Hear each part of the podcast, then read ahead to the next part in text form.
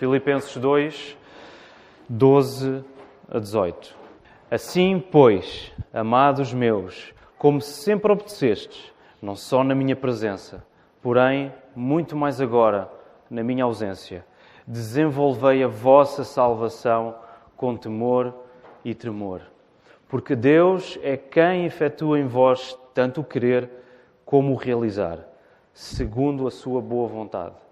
Fazei tudo sem murmurações nem contendas, para que vos torneis irrepreensíveis e sinceros, filhos de Deus inculpáveis no meio de uma geração pervertida e corrupta, na qual resplandeceis como luzeiros no mundo, preservando a palavra da vida, para que no dia de Cristo eu me glorie de que não corri em vão, nem me esforcei inutilmente. Entretanto, mesmo que seja eu oferecido por libação sobre o sacrifício e serviço da vossa fé, alegre-me e com todos vós me congratulo. Assim, vós também, pela mesma razão, alegrai-vos e congratulai-vos comigo.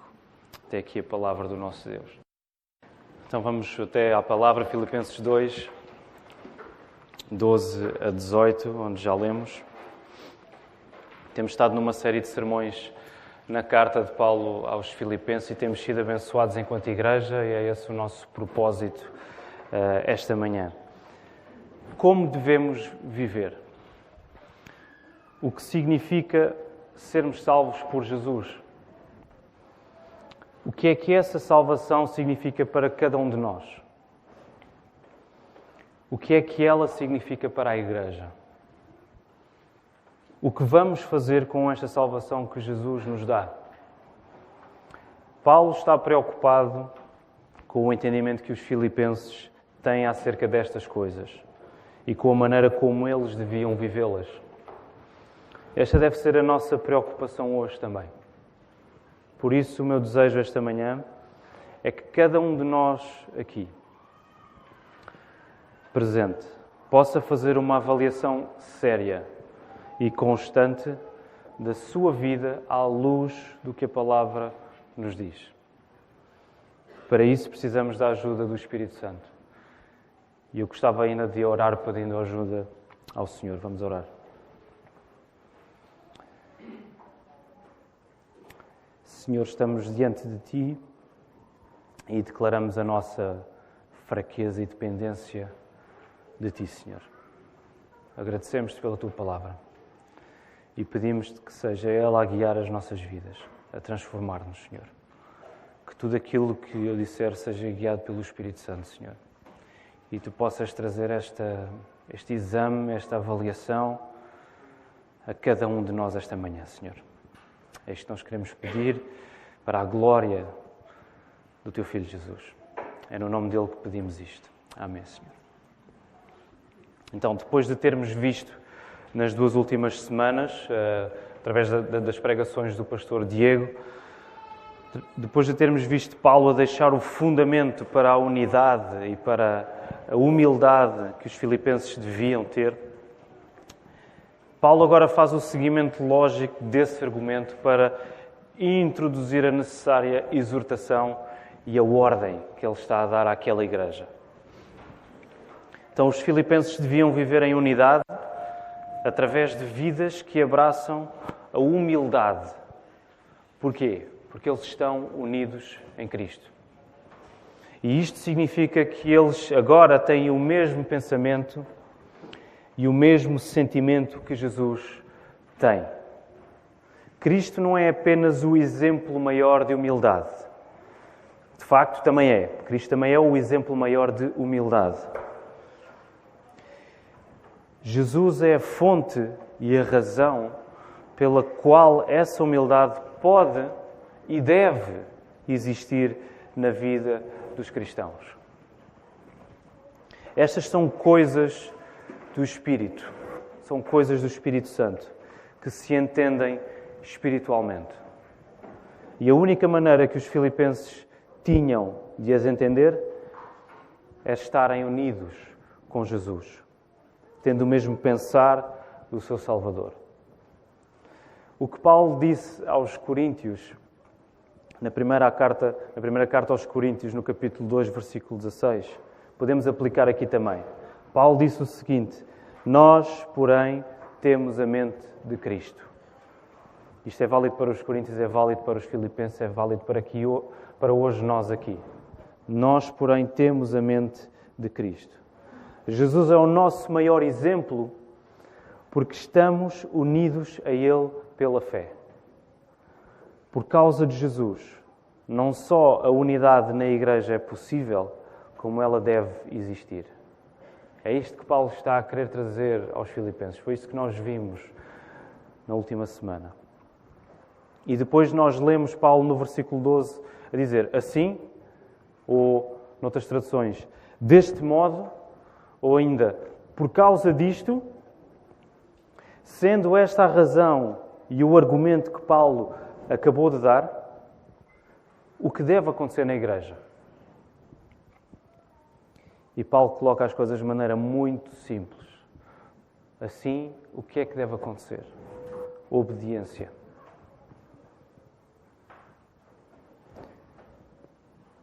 Como sempre obedecestes, não só na minha presença, porém muito mais agora na minha ausência. Paulo está a dizer, por causa do que eu vos acabei de dizer, por causa da vossa união com Cristo, a igreja deve ser obediente. Cada um de vocês deve viver em obediência. E quer evidenciar a simplicidade e a clareza com que a Escritura fala sobre a obediência.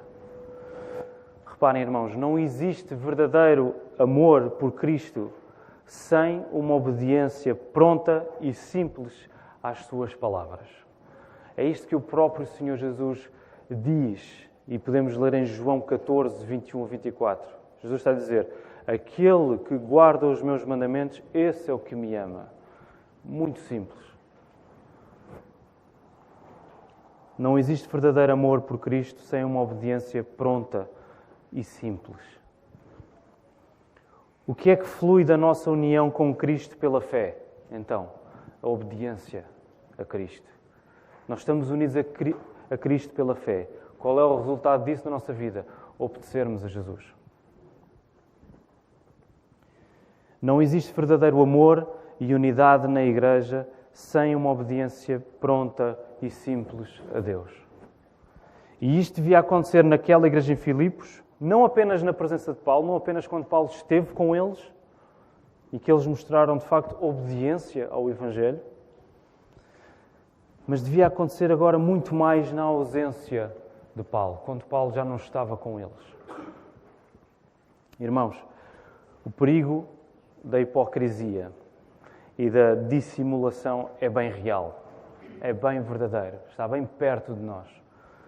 E Paulo queria que a obediência dos filipenses não tivesse sido, tivesse sido visível apenas quando ele esteve com eles, mas que continuasse na sua ausência. Paulo quer demonstrar aos filipenses que viviam um problema de desobediência nos conflitos que existiam dentro da igreja. E nós devemos aplicar o mesmo princípio a nós mesmos. Devemos obedecer não apenas na presença uns dos outros aqui e agora, mas quando nos espalhamos durante a semana. Quando hoje, depois do culto, amanhã, quando estivermos espalhados nos nossos trabalhos, nos nossos afazeres, nas nossas famílias. A nossa comunhão ao domingo deve brilhar mais e confirmar o padrão de obediência que acontece no recolhimento das nossas vidas particulares e nas nossas famílias. Quando estamos juntos, esse, essa obediência deve brilhar ainda mais, porque isso já acontece quando nós estamos separados uns dos outros. Não deixamos de ser igreja, continuamos a ser e por isso devemos continuar a obedecer quando estamos espalhados. A simples mudança entre quem somos aqui e lá fora ataca profundamente a unidade da Igreja. E com isso ataca o próprio Jesus, com quem estamos unidos. Conseguem perceber a lógica? Se nós obedecemos só quando estamos juntos, mas esse é um padrão que não acontece depois quando estamos separados, nas vidas particulares de cada um. Nós estamos a fazer pouco da unidade que dizemos ter enquanto igreja. E pior, nós dizemos pouco da união que dizemos ter com Cristo. Porque a unidade da igreja acontece porque nós estamos unidos em primeiro lugar com o Senhor Jesus. E à medida que o sermão for avançando, vamos manter uma atitude de, de oração, pedindo a Deus que mostre o nosso pecado e que nos dê graça para nos arrependermos. Não vamos só simplesmente ouvir friamente o que está a ser dito, mas vamos manter uma postura de, de oração, entregando estas coisas em Deus, ok? Confessando os pecados que o Espírito Santo estiver uh, a mostrar na, nas nossas vidas. E agora chegamos ao ponto principal das palavras de Paulo neste texto. Então, lemos no versículo 12: Assim, pois, amados meus, como sempre obedecestes, não só na minha presença, porém muito mais agora, na minha ausência. O que é que ele vai dizer? Desenvolvei a vossa salvação com temor e tremor. Desenvolvei a vossa salvação com temor e tremor. A obediência de que Paulo está a falar e que toda a argumentação de Paulo traz aponta para a tarefa de desenvolvermos a nossa salvação com temor e tremor. Obedecer significava isto. Vocês devem obedecer e ao fazer isso vocês vão desenvolver a vossa salvação com temor e tremor. Mas o que é que isto significa, desenvolver a salvação? Certamente Paulo não quer dizer que os filipenses deviam produzir a sua própria salvação, é? ou trabalhar para serem salvos por Cristo, porque isso estaria em contradição com tudo o que a Bíblia ensina sobre a salvação somente pela graça de Deus. Certamente Paulo não está a dizer isso. Somos salvos somente pela graça, porque, porque Deus nos alcançou e porque Cristo morreu por nós. Nós não fizemos nada para ganhar isso.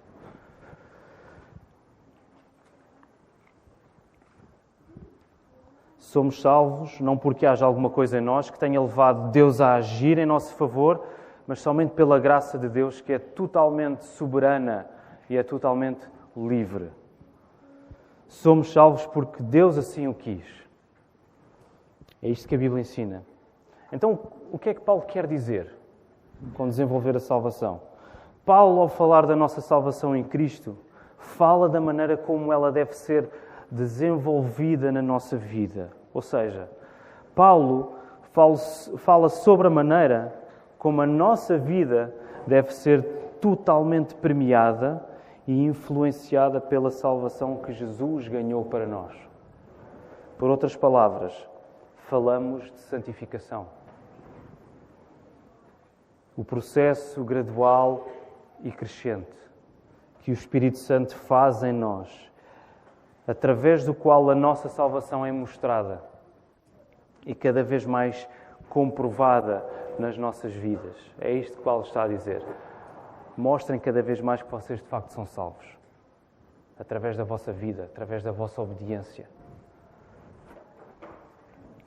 Não quer dizer que a nossa salvação vai sendo aperfeiçoada. Atenção, não, não é isto que está a ser dito. Não quer dizer que a nossa salvação vai sendo aperfeiçoada como se houvesse alguma coisa que tivesse ficado por fazer como se houvesse alguma réstia de coisa a fazer que Jesus não tivesse feito, não é? E não podemos afirmar isso, porque Jesus fez tudo. O que é que Jesus afirmou na cruz antes de morrer? Está consumado, está feito. Tudo o que era preciso fazer está feito. Quer dizer que a nossa vida que vai sendo aperfeiçoada, quer dizer que é a nossa vida que vai sendo aperfeiçoada para mostrar cada vez melhor e mais claramente a perfeição de Jesus e a perfeição da salvação que Ele garantiu para nós. É esse o objetivo da santificação. A nossa vida é santificada, ela é aperfeiçoada para nós mostrarmos mais claramente a perfeição de Jesus e a perfeição da salvação que Ele nos deu. Esta é uma realidade, como o próprio texto está a dizer. Esta é uma realidade que deve criar em nós uma séria, uma seriedade profunda e um sentido grave de respeito e dependência de Deus. O que é que Paulo diz? Desenvolvei a vossa salvação. Com quê? Com temor e tremor. Com temor e tremor. Não com indiferença ou com preguiça.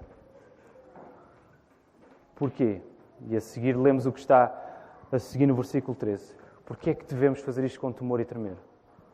Porque Deus é quem efetua em vós tanto o querer como o realizar. Porque é Deus quem efetua em nós tanto o querer como o realizar, segundo a sua boa vontade. Irmãos, eu não tenho palavras adequadas que consigam fazer justiça à importância e à majestade do que está à nossa frente. É demasiado profundo, eu não tenho palavras que consigam fazer justiça a este texto. Por isso quero tentar ser o mais simples um, que consigo ser. Desculpem, troquei as folhas. Aqui. Quero ser o mais simples que consigo. O segredo da nossa santificação, da nossa obediência a Cristo, do crescimento da nossa dependência, da nossa unidade, da nossa alegria em Cristo, o segredo destas coisas não está em nós. O segredo destas coisas está em Deus. E recordemos um dos versículos iniciais da carta, Filipenses 1,6. Lembras o que é que dizia? Paulo está a dizer à igreja: Aquele que começou boa obra em vós, há de completá-la, vai completá-la até ao dia de Cristo Jesus. O fator principal não são vocês, é o próprio Deus. A maravilha do que Paulo escreveu aqui vê-se na ligação perfeita que existe entre a soberania absoluta de Deus, é Deus quem efetua tanto o querer como o realizar, uma ligação perfeita que existe entre a soberania absoluta de Deus e a nossa responsabilidade. E mais uma vez, não, não tenho palavras que consigam fazer justiça a isto. Mas podemos fazer as seguintes perguntas ao texto para podermos percebê-lo melhor. Ok, tendo em conta que acabámos de ler, desenvolvei a vossa salvação com temor e tremor, porque é Deus quem efetua em vós tanto o querer como o realizar, segundo a sua boa vontade. Primeira pergunta. Uma vez que Deus é totalmente soberano na nossa santificação, podemos ficar sossegados? No sentido de ficarmos parados? Resposta. Qual é a resposta? Não. É a resposta que retiramos do texto. Uma vez que Deus é totalmente soberano na nossa santificação, podemos ficar parados? Não. Segunda pergunta. Uma vez que somos chamados à responsabilidade neste processo de santificação, significa que estamos entregues a nós mesmos nesta tarefa? Resposta: não. Uma vez que somos chamados a sermos responsáveis neste processo de santificação, significa que estamos sozinhos aí? Não. Como é que nós resolvemos esta aparente tensão? Lembram-se aqueles ímãs pequeninos que nós virávamos os mesmos polos frente a frente e não, e não os conseguíamos uh, encaixar. Uh, havia ali uma, uma tensão. Como é que nós resolvemos esta tensão nestas coisas que, que estão, que estão aqui à nossa frente? Por um lado, a, a, soberania absoluta de Deus, por outro lado, a nossa responsabilidade. E deixem-me tentar responder dizendo que nós não somos chamados a resolver isso. Nós não somos chamados a resolver isso porque essa articulação entre a soberania de Deus e a nossa responsabilidade esteve sempre resolvida em Deus desde a eternidade. O que é que nós fazemos com isto então? Nós somos chamados a viver esta relação. Nós não somos chamados a explicá-la. Nós somos chamados a vivê-la. E como é que nós fazemos isto? Pela fé. Nós aceitamos o facto de Deus ser totalmente soberano e aceitamos o facto de sermos responsáveis e vivemos estas coisas pela fé. Desenvolver a nossa salvação com temor e tremor significa viver pela fé em tudo o que Deus é para nós em Jesus Cristo. Viver pela fé não significa apenas aceitar e concordar tudo o que a palavra diz, certamente significa isso. Vivemos pela fé, nós aceitamos o que a palavra nos diz, mas também significa mais do que isso. Pela fé nós cremos no Evangelho e pela fé nós vivemos o Evangelho. Paulo não está a pedir aos filipenses para viverem estas coisas que ele acabou de dizer que eles deviam viver pelas forças deles. Eles, ele quer que eles vivam isto pela fé. Isto significa que a atitude própria da fé é a de alguém que corre desesperadamente para Cristo, como um mendigo que nada pode fazer senão pedir. A fé reconhece que só em Cristo podemos encontrar a nossa verdadeira alegria e por isso vive constantemente a pedir. Não é só aceitar factos, mas é viver isto pedindo cada vez mais. A fé, a atitude verdadeira da fé, a atitude de quem não consegue fazer nada a não ser pedir, porque nós reconhecemos que só Cristo nos pode dar tudo. E ao mesmo tempo, ao fazermos isso, encontramos a nossa maior satisfação nele. É nós agarrarmos a alegria que Jesus tem prometida para nós. Isso é viver pela fé. Vivemos pela fé pedindo mais da graça de Deus e confiando que essa graça será suficiente para nos capacitar a obedecer. Tanto a nossa disposição, não é? Deus é quem efetua em nós o querer, a nossa disposição, o nosso querer, o nosso desejo, o nosso impulso, tanto isso como, de facto, a realização dessas coisas na prática, são produzidas, quer uma, quer outra, por Deus. Logo, isto deve deixar-nos em temor e tremor, porque é Deus que é soberano nestas coisas. Devemos ter temor e tremor com o sentimento, por um lado, do nojo e do perigo que é pecarmos contra Deus e, por outro lado, do desejo imenso de o glorificarmos quando confiamos nele. Essa é a natureza da fé. A graça que Jesus conquistou na cruz para nos salvar é a mesma graça que nos santifica dia após dia. A fé através do qual nós somos justificados é a mesma fé que nos conduz no caminho da santificação. E apropriamos-nos dessa graça pela fé. A graça que Jesus conquistou na cruz para nos salvar é a mesma graça que nos santifica dia após dia. E nós apropriamos-nos dessa graça pela fé.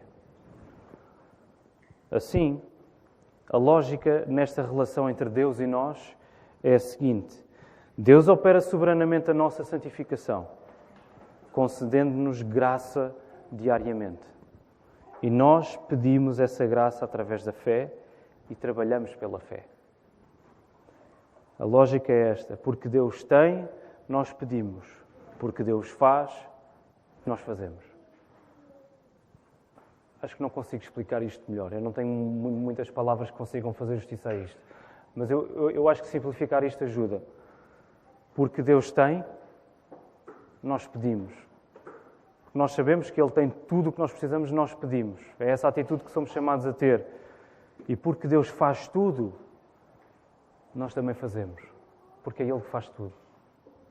Agora eu não consigo avançar mais do que isto, ok? Tem, tem de ser o Espírito Santo a convencer-nos destas coisas e a capacitar-nos a, a, a confiar nisto. E eu creio que isto simplifica tudo porque é Deus que é soberano e nós somos chamados a viver isso na nossa vida pela fé. No assunto maior da unidade da Igreja, a santificação dos cristãos era feita combatendo a murmuração e os conflitos. É o que Paulo diz no versículo 14: Fazei tudo sem murmurações nem contendas. Ao fazerem isso, os cristãos estariam a aumentar a segurança que deviam ter na sua identidade principal. E qual era a identidade principal deles? É o facto de eles serem filhos de Deus. É o que ele está a dizer no versículo 15: Para que vos torneis irrepreensíveis e sinceros, filhos de Deus, inculpáveis. Esta é a identidade dos cristãos. Nós somos filhos do Deus Altíssimo, inculpáveis. Não há nenhuma condenação agora. A arma que Satanás sempre usou para nos condenar está destruída. Jesus destruiu o poder do pecado. Portanto, não há mais nada, não há, não há mais fundamento com que o inimigo possa usar para nos condenar. Nós somos inculpáveis porque Jesus carregou toda a culpa. Essa é a nossa identidade.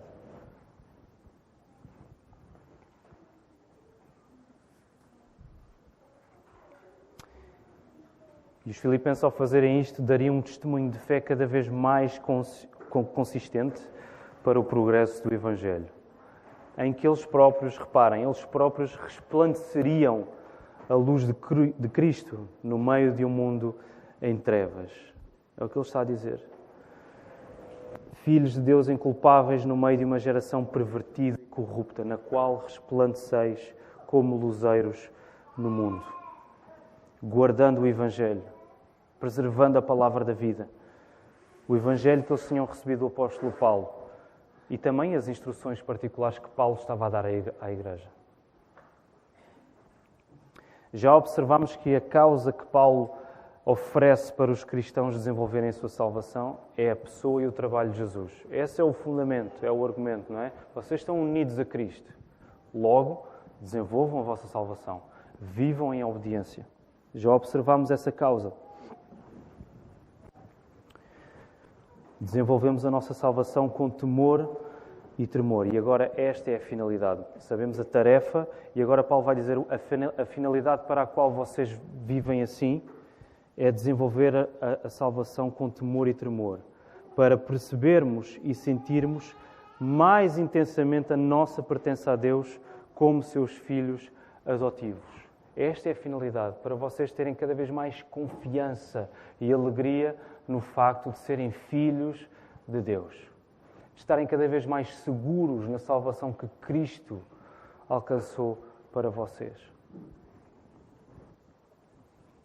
Por outras palavras, procuramos ser mais santos na força de Deus para nos alegrarmos mais em quem Deus é para nós em Jesus Cristo, para a sua glória. Nós caminhamos em santidade, em obediência, rejeitando o pecado e abraçando o arrependimento, para nós nos alegrarmos cada vez mais e estarmos cada vez mais confiantes naquilo que Deus é para nós em Cristo Jesus. Se quiserem, a certeza e a segurança que nós sentimos da nossa salvação também é um processo que nós vamos ganhando.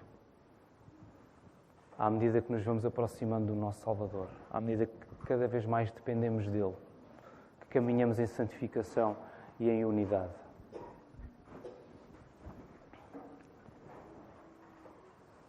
Queremos mais alegria em Jesus e unidade uns com os outros? Certamente que queremos. Então, irmãos, deixemos de atacar os nossos irmãos e ataquemos a murmuração e os conflitos pela fé no poder de Deus. Deixemos de atacar os nossos irmãos e ataquemos a murmuração pela fé no poder de Deus. Infelizmente conhecemos bem esta praia. Nenhum de nós pode dizer que está livre destes pecados, porque todos nós somos pecadores. E de alguma maneira já caímos na murmuração ou em contendas com alguém, em conflitos com alguém. É hora de nos arrependermos. É hora de vivermos uns com os outros a reconciliação que Jesus nos deu com Deus Pai. É hora de vivermos como verdadeiros irmãos em Cristo Jesus. Para iluminarmos este mundo em trevas para a glória de Deus. Temos de ser a igreja que Cristo comprou e purificou com o seu próprio sangue. Nós temos de ser, nós devemos ser a igreja que Cristo comprou e purificou com o seu próprio sangue. Como? Pela fé. Pela fé.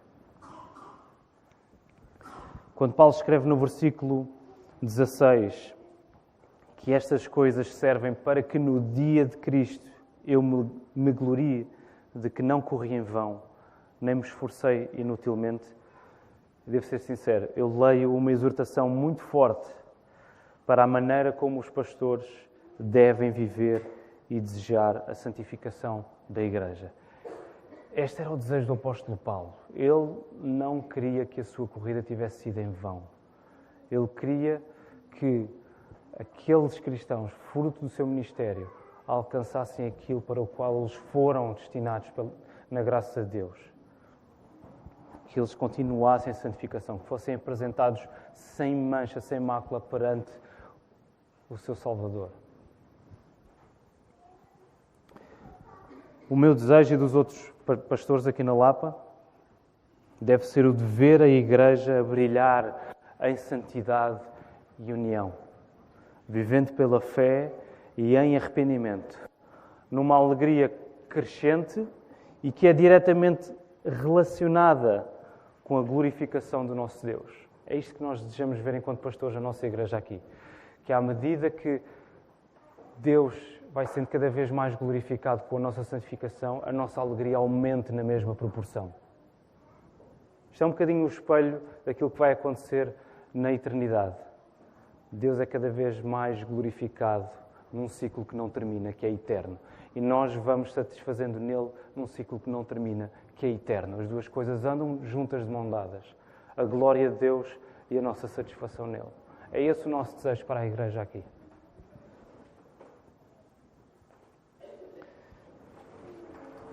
Nós, os pastores, devemos esforçar-nos a correr esta corrida até ao ponto de podermos sofrer a morte pela Igreja.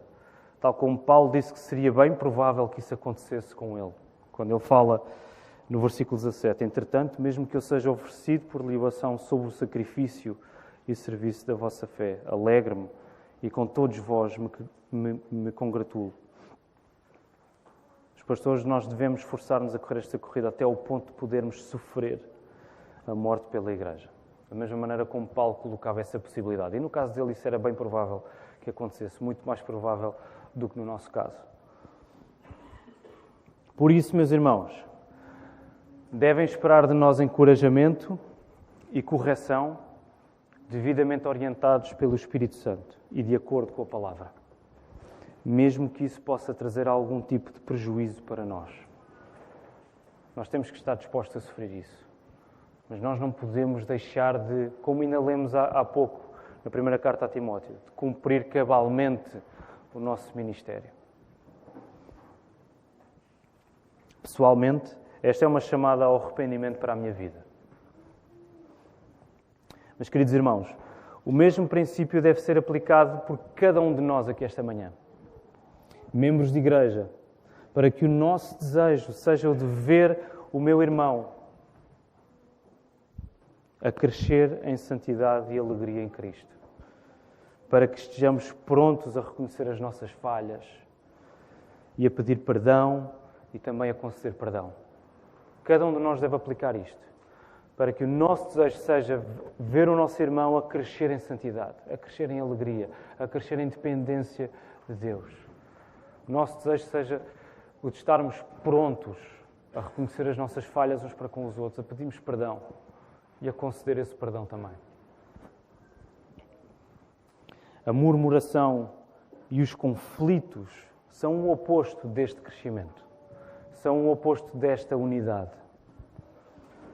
Murmurar é insuflar-nos de nós mesmos. Quando nós murmuramos, nós estamos a encher-nos de nós mesmos, ao ponto em que a única coisa que podemos fazer em relação ao nosso irmão é falar mal dele. Quando nós murmuramos, nós estamos a encher-nos a nós mesmos de nós mesmos. E a única coisa que nós podemos fazer com isso é dizer mal do nosso irmão. Porque estamos tão cheios de nós e tudo o que não for como nós somos é digno de condenação e maldicência a medida da perfeição vai se tornar própria, o nosso próprio eu. E tudo o que não for igual a nós vai nos parecer como sendo digno de murmuração, de maldicência, de condenação. Isto é terrível e mata a igreja. Lentamente a igreja vai ficando minada por pequenas coisas que dizemos uns dos outros.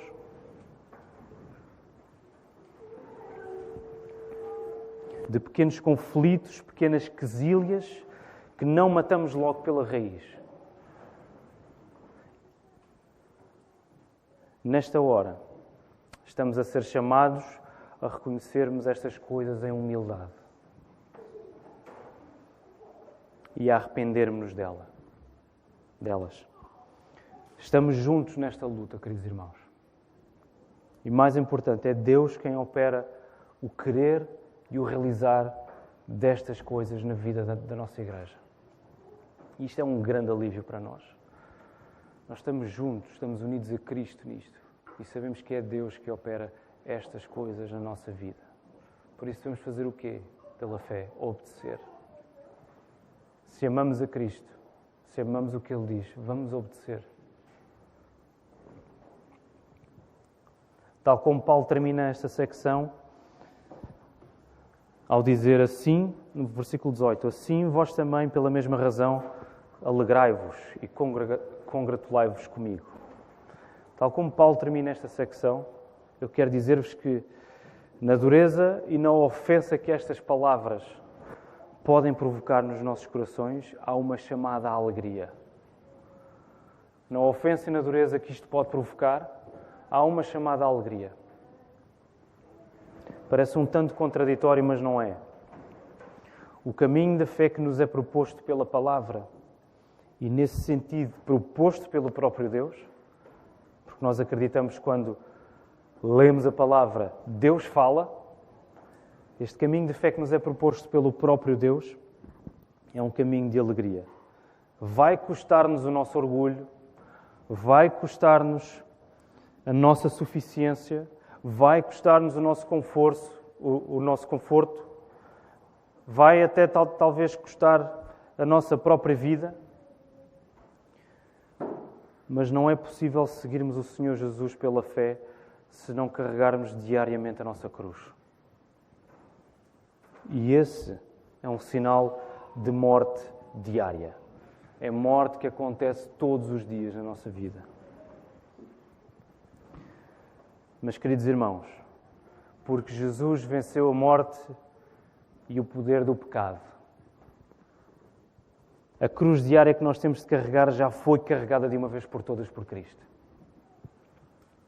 Porque Jesus venceu a morte e ele venceu o poder do pecado. A cruz que nós temos, que somos chamados a carregar todos os dias da nossa vida, ela já foi carregada de uma vez por todas pelo Senhor Jesus.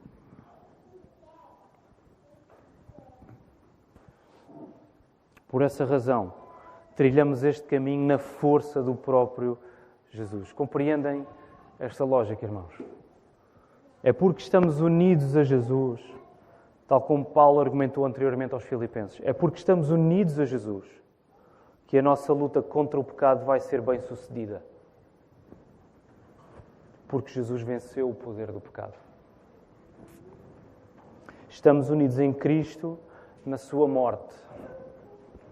É isto que nós acreditamos, é isto que a palavra diz.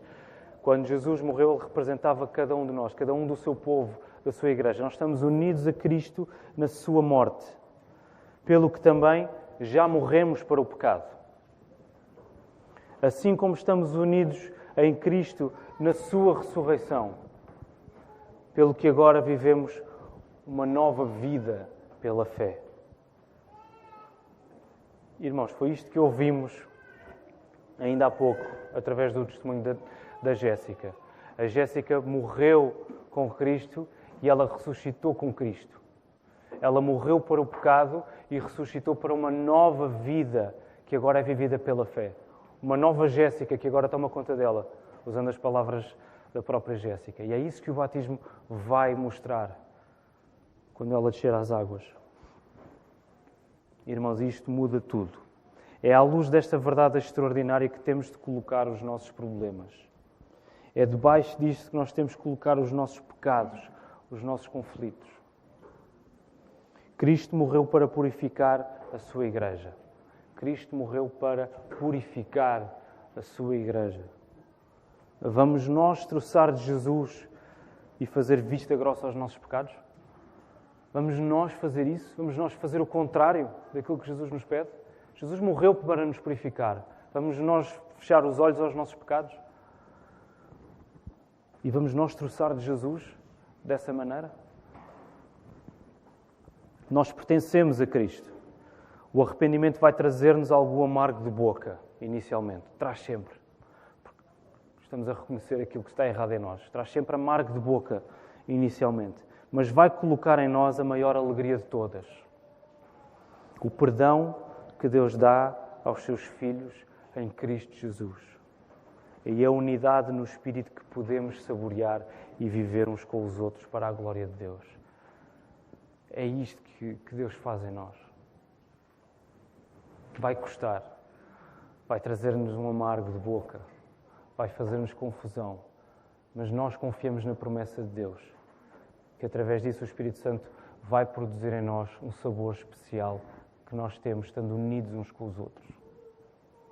E um sabor especial pela glória de Deus. Quero terminar encorajando-te a fazer a mesma pergunta que os discípulos fizeram à mesa com Jesus na última ceia, quando souberam que entre eles estava um traidor. Lembram-se que pergunta foi essa que eles começaram a fazer? Digam alto. Serei eu, Senhor?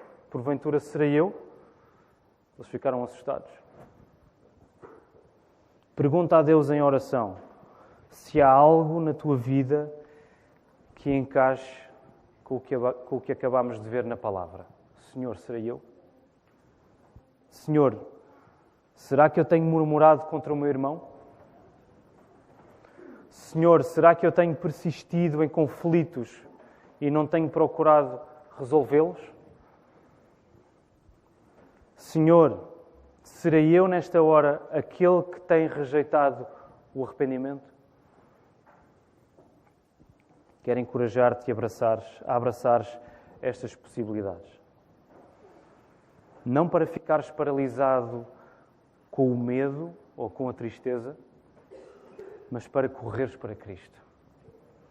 Enquanto pastores, a nossa tarefa é fazer-vos correr desesperados para Cristo. Corre para o teu Salvador e abraça a tua igreja. Corre para o teu Salvador e abraça a tua igreja. Quero convidar-te e quero pressionar-te a olhares para Cristo como verdadeiro Deus e verdadeiro homem, o único que pode resgatar a tua vida do caminho que conduz ao afastamento eterno de Deus e colocar-te na companhia eterna do Deus em cuja presença há plenitude de alegria e em cuja destra, em cuja mão direita, delícias perpetuamente, delícias para sempre.